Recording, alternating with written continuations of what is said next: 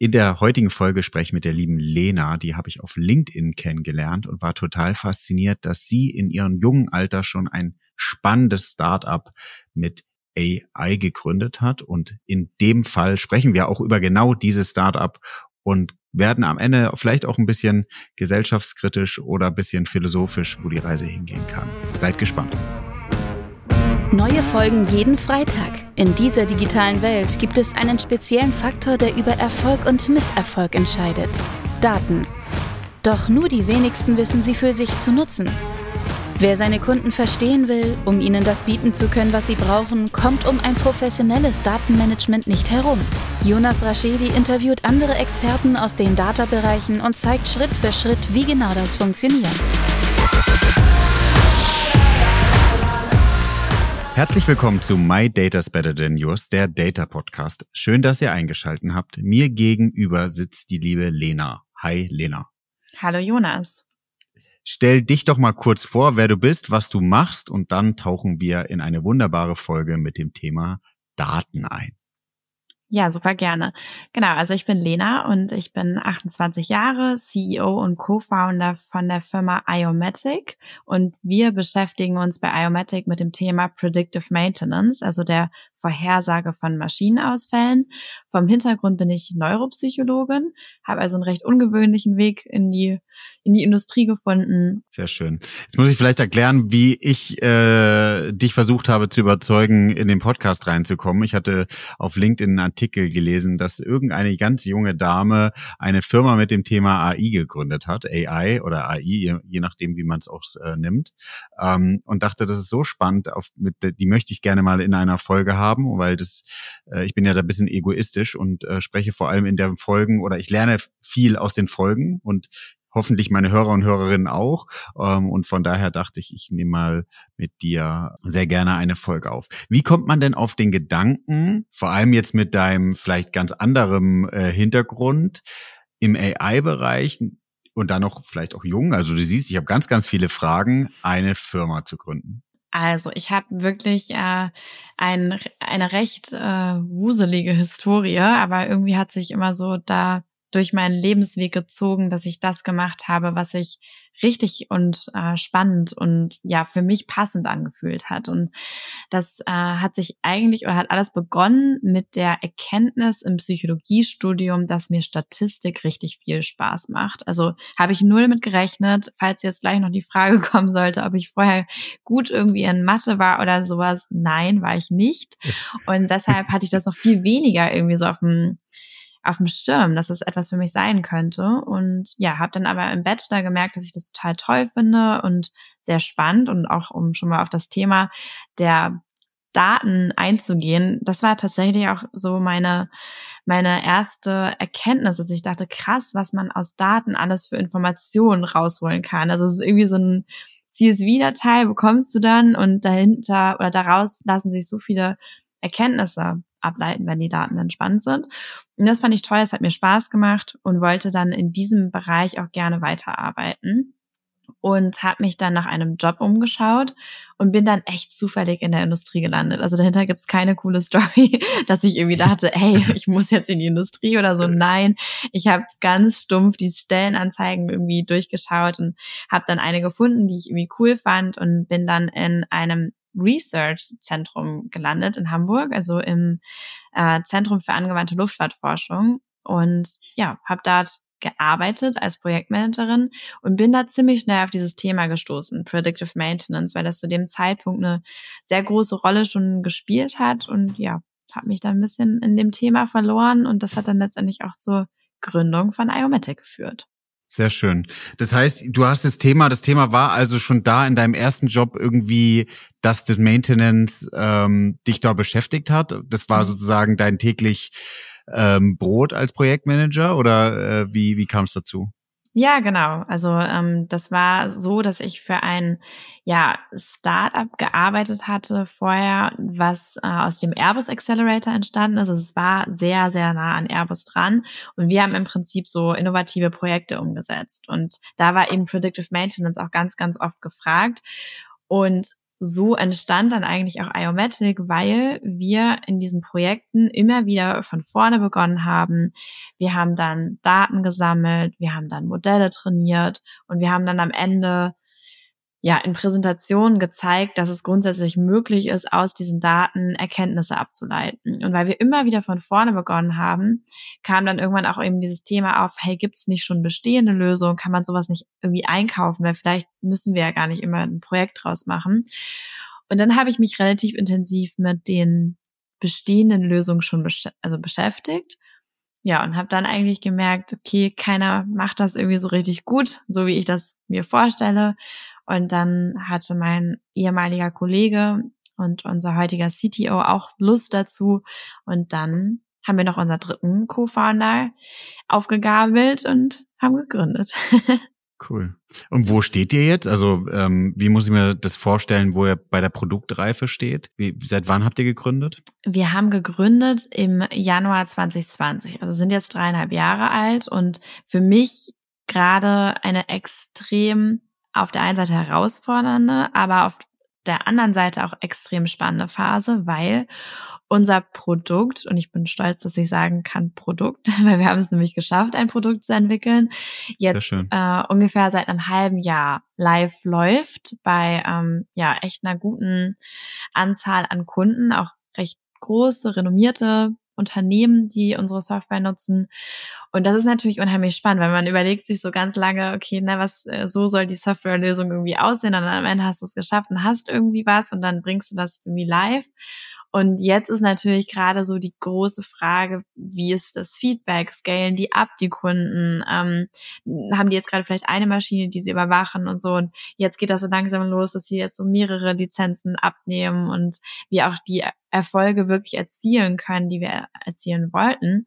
Und ähm, genau, jetzt gerade im August geht unsere Second Version live ähm, der Software mit dem ersten Customer Feedback sozusagen.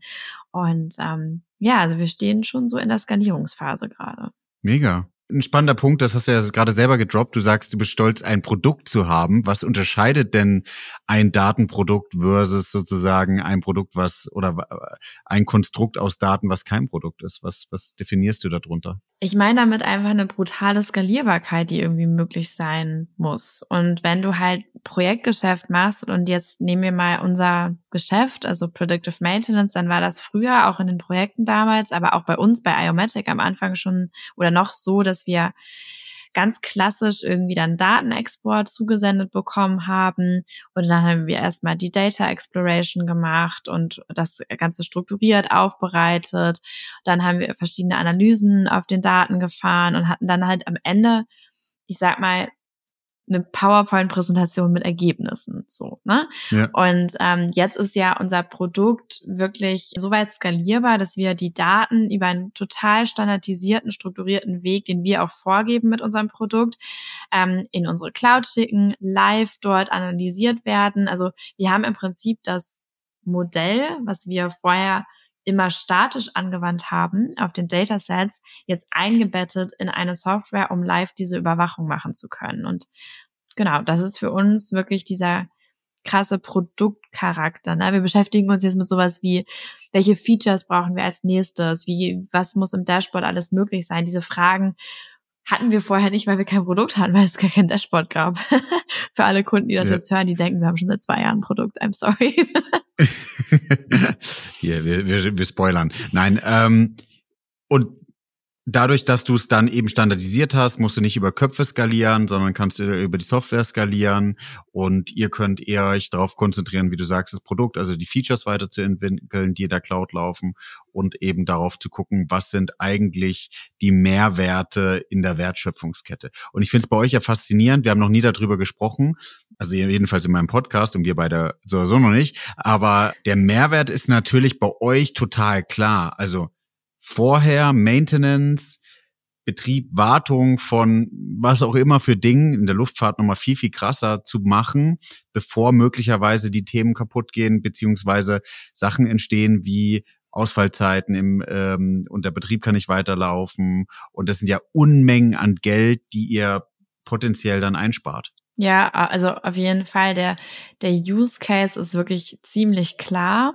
Trotzdem muss ich da auch so ehrlich sein. Knapp die Hälfte unserer Kunden weiß auch ganz genau, die haben so Berechnung, okay, eine Stunde Stillstand kostet bei uns 150.000 Euro. So, ne, das, das ja. gibt es auf jeden Fall. Und das sind natürlich dann am Ende auch die Branchen, die Unternehmen, auf die wir uns fokussieren.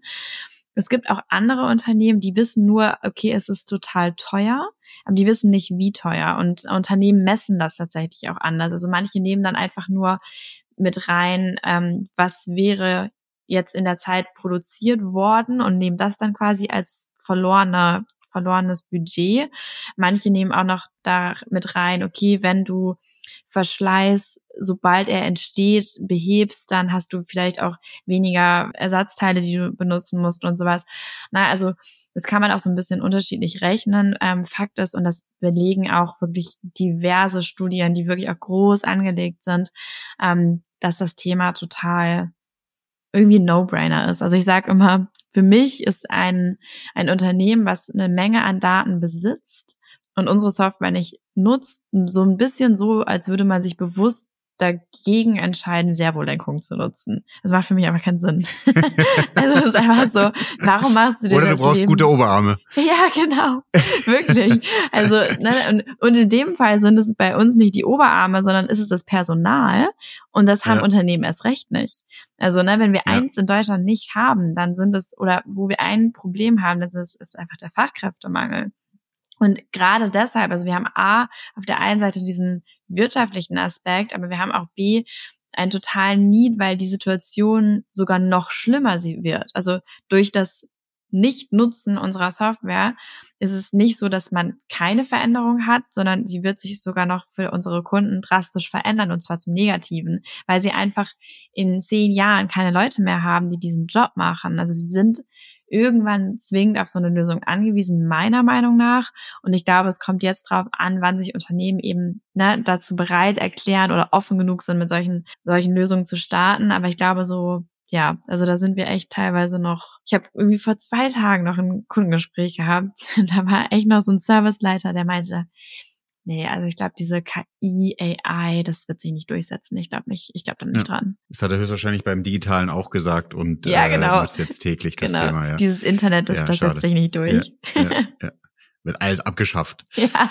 Ja, das ist schon krass dass ähm, wie, wie sich's entwickelt ne? und wie, wie sich die Themen auch durchsetzen und vor allem, aber was bei euch natürlich spannend ist, würde ich jetzt mal frech behaupten, du kannst es ja wirklich schnell mit Zahlen belegen und du kannst auch gewisse Art und Weise anfassen, weil was du ja nicht hast, dieses im, im klassischen Reporting irgendwie ein Unternehmensdashboard zu machen, damit ein Unternehmensleiter besser äh, managen kann, mehr Entscheidungen treffen kann, ist nicht so schmerzhaft, wenn es nicht funktioniert, wie wenn eine Maschine ausfällt. Und die Idee dahinter, die ihr habt, wie ihr das Problem löst, wie ihr die Servolenkung sozusagen im Unternehmen oder in den, in den äh, Autos einbaut, ist eigentlich schon ein sehr, sehr cooler Case. Habt ihr eine Vision, wo ihr hingeht? Also wo glaubst du, wie, wie groß könnte euer Startup, wie groß könnte euer Thema in der Zukunft werden?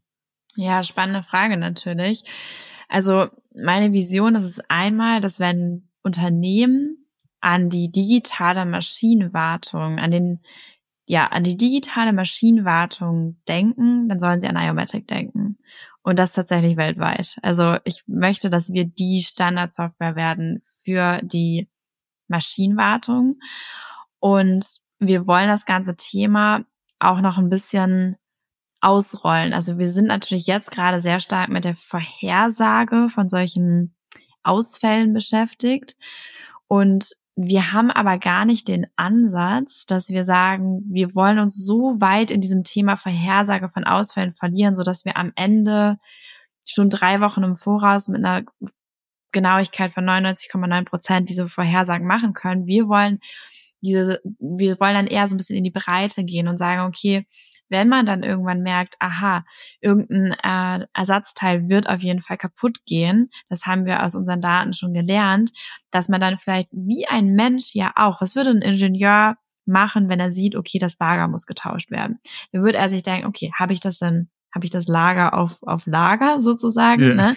Ähm, wenn nein, was würde er machen? Er würde es nachbestellen. Er würde gucken, wo kriegt er das? Wo kriegt er das zu einem guten Preis?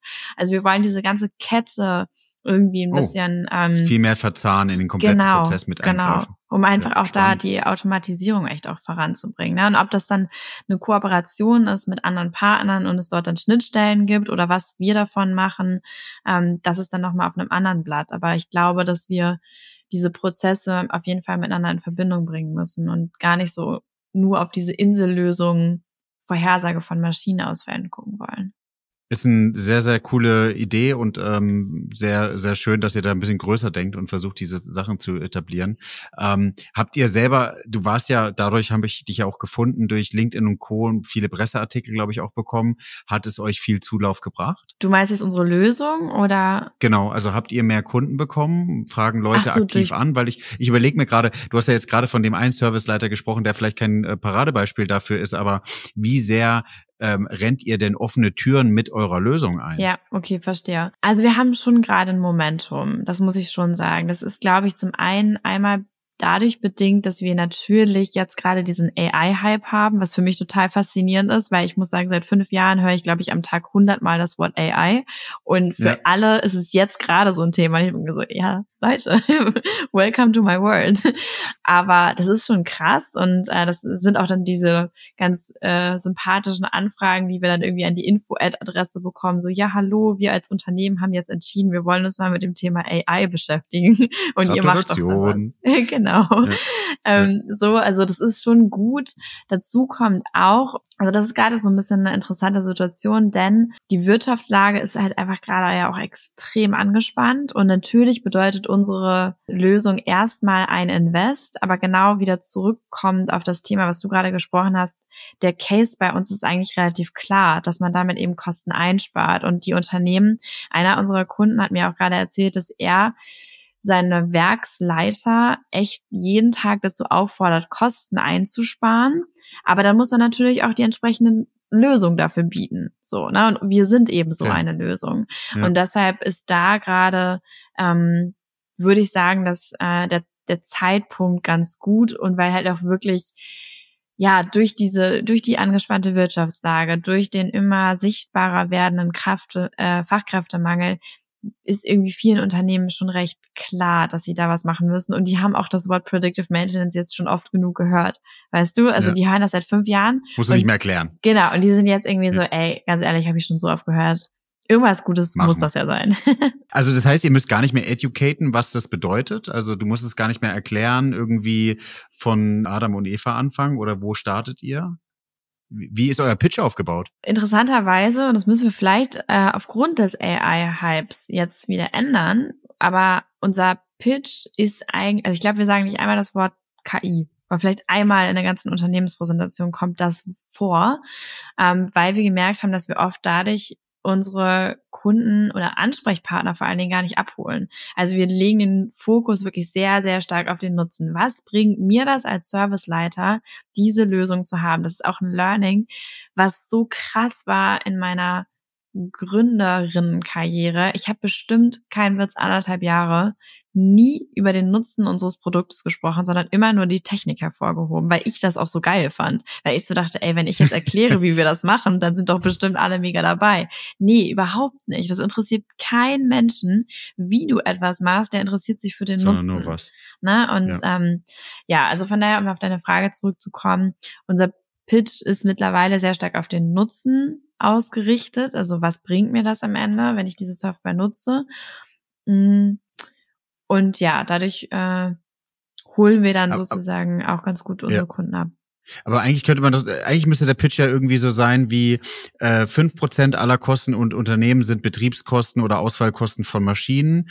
Und wenn man das einmal durchrechnet, das bedeutet, jede, jede Maschine fällt im Durchschnitt zweimal im Jahr aus, das sind x Kosten und unser Produkt kostet 2000 Euro im Monat, äh, vergleicht das mit den Ausfallkosten, ist es weniger oder mehr? Nee, ist es weniger? Genau, Sie hier den genau.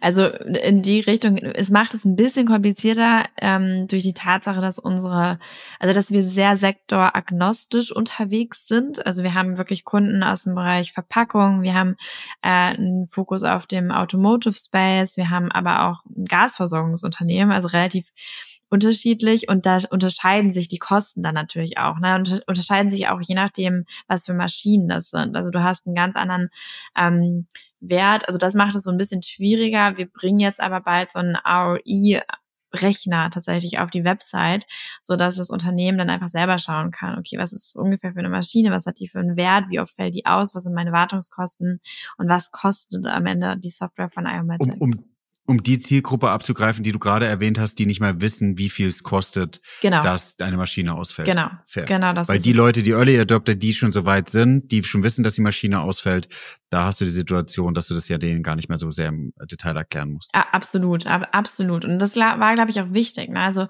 ähm, es gab ja wirklich und es gibt auch immer noch unheimlich viel Konkurrenz dort auf dem Markt. Also ich glaube, wenn du bei Google Predictive Maintenance eingibst, ey, da bist du erschlagen von Angeboten, also wirklich. Ähm, und viele Unternehmen haben es auch, oder eigentlich die meisten haben es halt nicht geschafft. Und ich glaube auch, dass Timing da eine ganz, ganz, ganz große Rolle spielt. Also wenn du jetzt vor drei Jahren äh, so weit warst, wie wir jetzt sind, dann warst du einfach auch zu früh. Also wir mussten die Unternehmen erstmal so weit oder erstmal dahin kommen lassen, dass die ihre Maschinen irgendwie online haben, dass die vernetzt sind, dass die wissen, was für Daten da rauskommen und so. Ne? Das sind alles Themen, mit denen wollen wir uns nicht beschäftigen. Und ja. ähm, das heißt, der Markt ist echt noch riesig. Der Markt ist unfassbar riesig und es macht es aber auch teilweise, hat es für uns auch schwer gemacht, ne? oder macht es auch teilweise noch schwer. Also ich komme jetzt gerade noch fast aus einem Meeting, äh, wo wir bei uns im C-Level auch wieder dieses Thema Fokus wieder und wieder besprochen haben und gesagt haben, okay, was machen wir, weil viele Unternehmen melden sich dann auch bei uns und sagen, ey, ja, ich würde das gerne haben, ich habe aber nichts. Also ihr müsst eigentlich erstmal Sensoren bei uns installieren.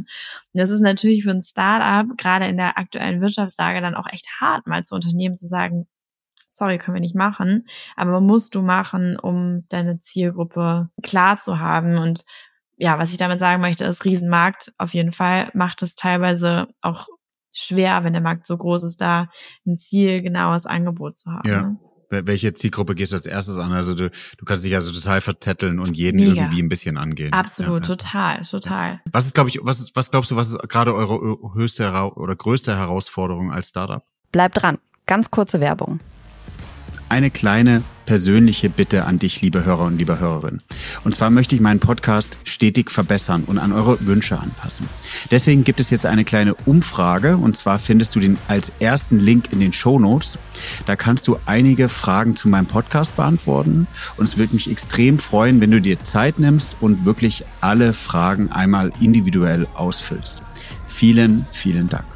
Jetzt geht's weiter. Werbung Ende ich würde fast sagen, das, worüber wir gerade gesprochen haben, diesen Fokus immer und immer wieder enger zu setzen und sich nicht da verlieren zu, sich da nicht zu verlieren und ähm, ja, wirklich erstmal eine Sache richtig gut machen.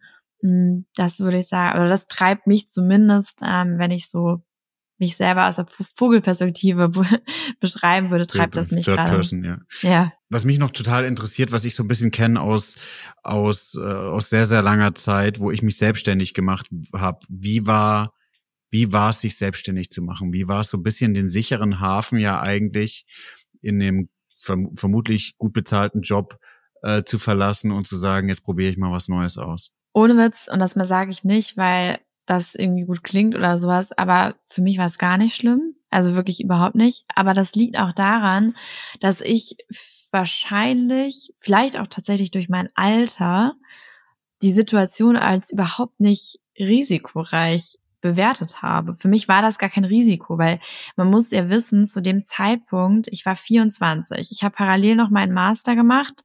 Ich dachte ganz kurz so, ey, ne, wenn irgendwie jetzt das nichts wird, dann sage ich halt, ja, ich war gerade so beschäftigt mit meinem Master, deswegen habe ich da jetzt gerade nur mein Studium gemacht, was ja auch ein recht anspruchsvoller Master war, sage ich jetzt mal. Ja, also ne, ich hatte, ähm, ich habe keine Familie gehabt, ich habe kein krasses Haus gehabt, was ich irgendwie abbezahlen muss. Also ich glaube schon, dass mein junges Alter da sehr, sehr rückblickend jetzt, wenn mir die Frage öfters gestellt wird, eine große Rolle gespielt hat ähm, und ich absolut nur die Erfahrung und die Learnings gesehen habe, die ich da mache und auch das Ausgangsszenario oder ja, das Szenario, es wird nichts, tatsächlich auch als gar nicht so schlimm bewertet habe, beziehungsweise nee, das stimmt nicht.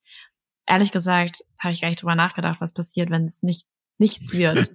Also ich war so, ja, das wird großartig. Ja, ja, weil die Leidenschaft vielleicht auch so groß war, das Thema zu rocken, oder? Ja, auf jeden Fall. Also total, also total. Ich habe auch eine krasse intrinsische Motivation, den Mittelstand vor allen Dingen auch in Deutschland voranzubringen. So, ich komme selber schön, aus einem ja. Familienunternehmen und finde das so wichtig und es macht mir auch ein bisschen Angst, ganz ehrlicherweise, so wenn ich mir so angucke, wo manche Unternehmen hier in Deutschland stehen, wie die Mentalität hier ist. Ich war letztes Jahr längere Zeit im Ausland in Amerika und da denke ich mir so, puh, äh, da haben wir schon auch krasse Zeiten, die, glaube ich, auf uns zukommen, wenn wir da jetzt nicht irgendwie richtig loslegen. Und ähm, ja, und außerdem bin ich, glaube ich, auch vom Typ her so, wenn ich was mache, dann zieh das durch. Ja, aber du hast auch gerade was Spannendes gesagt, ohne jetzt irgendwie deine Leistung zu schmälern. Dadurch, dass du vielleicht auch im, im, im, im Familienkreis jemanden hattest, der ähm, schon selbstständig war, ist, glaube ich, die, das Verständnis auch so ein bisschen ist gar nicht so schlimm, weil alles Unbekannte ist, glaube ich, immer noch mal ein bisschen schlimmer als alles, was man vielleicht schon teilweise kennt, oder? Ja, obwohl ich fast sagen würde, dass ich ja mich recht bewusst eigentlich in diese Konzernstrukturen begeben habe, beziehungsweise recht weit entfernt habe, auch von meinem Familienunternehmen. Also vielleicht, um das einmal zu nennen, wir haben ein Möbelhaus, also es ist ganz klassisch Einzelhandel. Es hat nichts mit dem zu tun, was ich gerade mache. Und ich habe mich davon auch ein bisschen entfernt, weil ich das so stressig fand.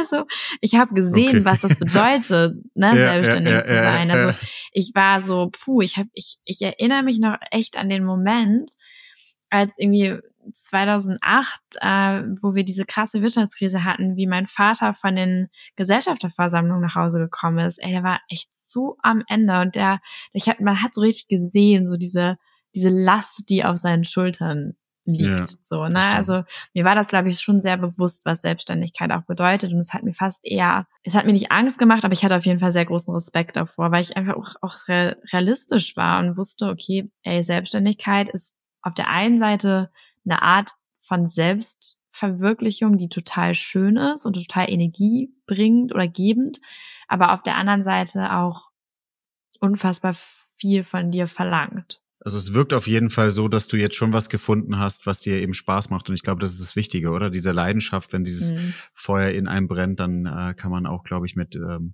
ein bisschen Stress oder viel Stress jetzt in bisschen dem Fall. Bisschen Stress ist gut. Ja. ja, ja, ja, ja. Aber absolut, nee, uh, hast du recht. Glaubst du, du hast jetzt gerade viel davon gesprochen, dass deine, dein, dein Alter dir eigentlich geholfen hat. Und ich würde jetzt versuchen, mal so ein bisschen frech zu sein und so ein Klischee zu bedienen und zu sagen, aber als junge Frau ist es nicht schwer, eher selbstständig zu sein? Also lass mich das nochmal ein bisschen erklären, damit ich jetzt nicht so äh, schlecht in die oder in die falsche Ecke gestellt werde. Als ich jung war und mich selbstständig gemacht habe, haben mich alle belächelt und haben gesagt, okay, was will der Junge, der hat so oder so noch nicht die Ahnung. Wir hören lieber auf die Leute, die 40 Jahre Berufserfahrung haben. So. Vor allem im digitalen Bereich, da hatte eigentlich keiner noch viele Erfahrungen, als ich gestartet habe. So. Aber man hatte die Motivation und man, man hat die Sachen erreichen können. So. Jetzt ist die Frage so ein bisschen bei dir, Jetzt macht sich da jemand oder macht sich äh, ganz frech eine junge Dame da selbstständig, da noch im AI-Bereich. Versteht sie das überhaupt und äh, kennt sie sich damit überhaupt aus? Hattest hm. du so Konfrontationen oder? Ja, also auf jeden Fall. Ähm, interessanterweise, ich weiß auch nicht, ob es damit zusammenhängt, dass ich mittlerweile auch so ein bisschen drauf achte. Ich weiß noch, dass ich so nach einem Jahr dachte bei Iomatic, ach krass, irgendwie höre ich öfters mal, dass es äh, Situationen gibt, in denen Frauen irgendwie schlechte Erfahrungen machen oder so und oder nicht die gleichen Chancen haben und habe das gar nicht so wahrgenommen Und ich muss fast sagen, dass eher so in den letzten, im letzten Jahr bestimmt so ähm, Situationen da waren, die hat gesagt Männern einfach nicht so passiert wären, so, ne? Und wo das irgendwie dann auch echt immer ein Thema war und das, äh, ja, geht von Veranstaltungen, wo ich eingeladen war, wo ich dann irgendwie voll motiviert auf den Eingang zulaufe und dann äh, total komisch gemustert werde und dann schon mir zugerufen wird, äh, Entschuldigung, Presse ist da hinten, weil die gar nicht ja. auf die Idee kommen, dass ich als junge Frau Teil von dieser Konferenz bin, so, ne? Mhm. Oder mein Highlight des der letzten Monate ist, ähm, als ich mit äh, meinem Co-Founder auf einer, auf einer, auch auf einer Konferenz war. Und dann ging es abends zum Essen und ähm, dann hatte mich ein älterer Herr, wo ich mich dann an den Tisch, also wir hatten Platzkarten und ich wollte mich da dann hinsetzen und bin so auf, dem, auf ihn zugegangen, auf den äh, Tisch zu. Und äh, er hat mich angeguckt und meinte, oh, ich liebe das, wenn die Männer ihre hübschen Frauen mitbringen. Und ich so, oh mein mm, Gott. Äh, also ich bin hier nicht mitgebracht, sondern ich bin auch Teil dieser Veranstaltung. Also das ist schon, das, das, das passiert. Na, man muss ja auch dazu sagen, dass fast noch meine IT-Welt, meine IT-Software-Welt für mich als junge Frau ein angenehmeres Umfeld ist als hart gesagt der Maschinenbau. Na, also das ist ja das, wo ich eigentlich bin. Also ich bin ja wenig ja. auf so Tech-Konferenzen, sondern ich bin beim deutschen Maschinenbau. Ja, aber was war das? War das eine Tech-Konferenz oder?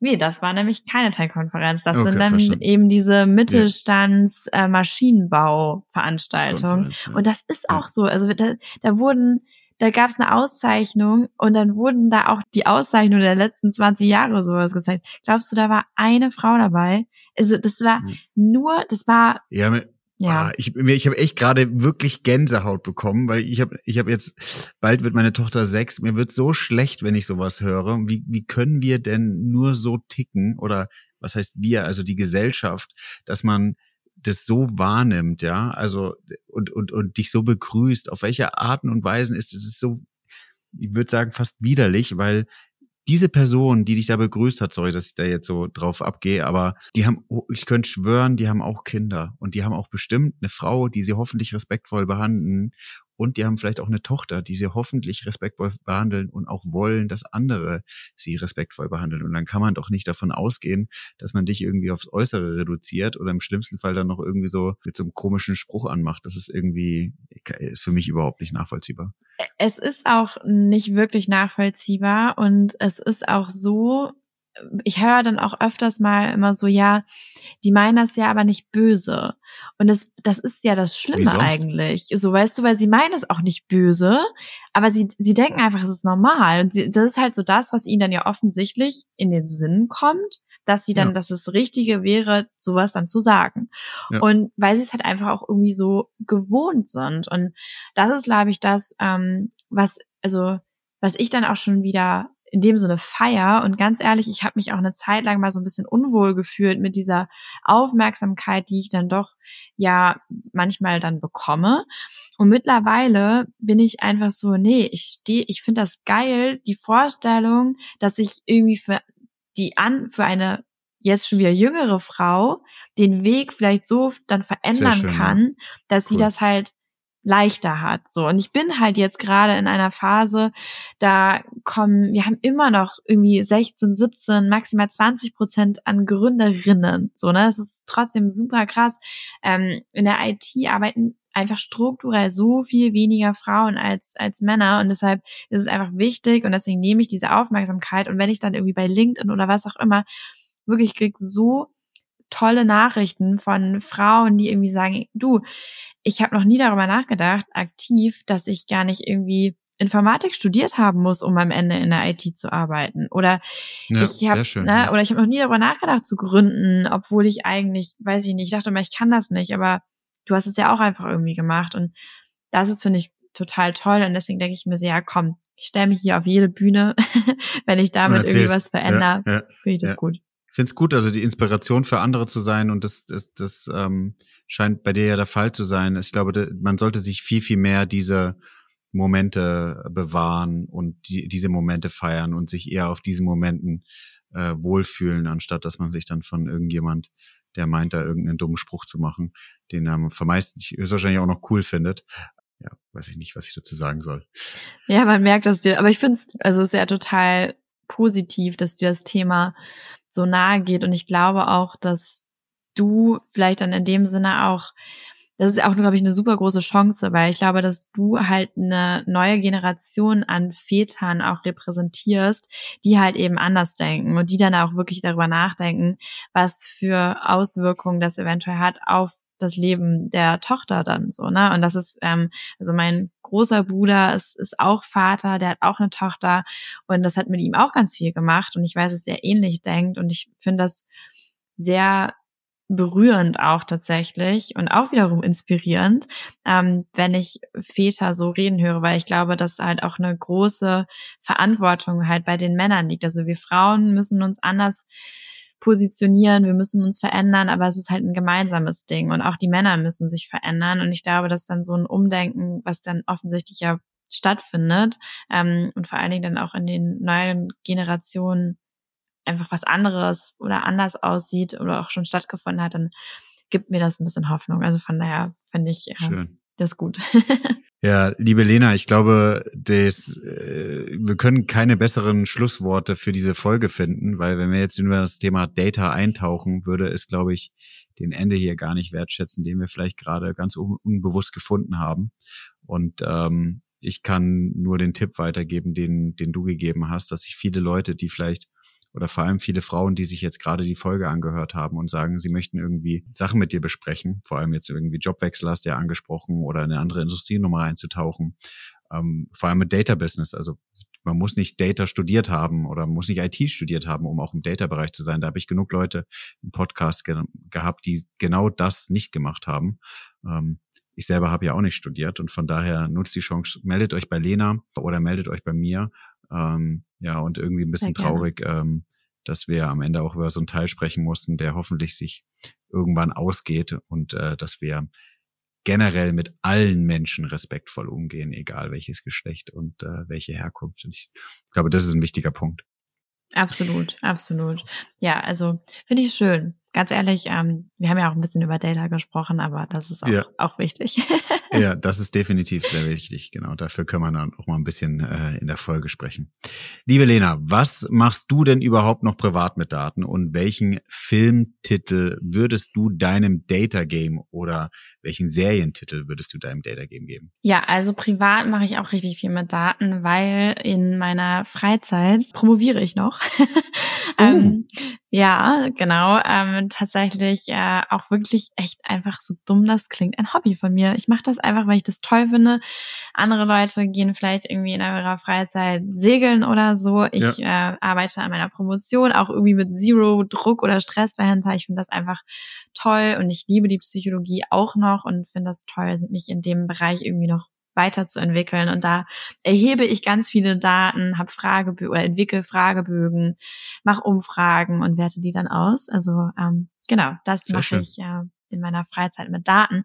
Und ähm, ich würde, glaube ich, irgendwie sagen, sowas wie, darum ist KI dein bester Freund oder sollte deine beste, dein bester Freund sein oder deine beste Freundin, weil ich ähm, das irgendwie voll, gerade bei Film, ganz kurz, kurzer Spoiler. Ich war jetzt gerade im neuen Mission Impossible Film. Ich weiß nicht, ob du den schon gesehen hast. Nein. Es ist einfach großartig. Also, nee, nicht großartig, oder es ist einfach total interessant. Ähm, dort geht's nämlich auch tatsächlich um so eine KI, die die Welt übernimmt, weißt du? Das ist echt okay. so. Und ich dachte mir so, boah, Leute, ich dachte, da sind wir irgendwie schon drüber hinweg, so das so zu sehen. Ja. Und das, das kommt wieder. Ja, es kommt wieder und Wird ich glaube, es ist total falsch ist. Also ich würde gerne irgendwie einen Brief schreiben an äh, ja den Regisseur oder die Regisseurin, wenn ich mir so denke, ey, genau das wollen wir nicht. Wir wollen nicht, dass die Leute Angst vor KI haben und denken, dass es irgendwie die Welt übernehmen wird. Das wird dann da echt noch so dargestellt wie so ein Monster quasi. Das ist oh irgendwie echt ganz witzig. Ja. Ähm, und ja, nee, also mein Film heißt, äh, darum sollten wir KI lieben und so hilft sie uns, äh, ja. ja weil das etwas ist, was uns, glaube ich, total voranbringen kann, wenn man es denn richtig nutzt. Sehr schön. Liebe Lena, ich kann mich nur für die Folge bedanken. Vielen, vielen Dank. Ich kann mich nur für die Einladung bedanken. Ähm, hat super viel Spaß gemacht und ähm, ja,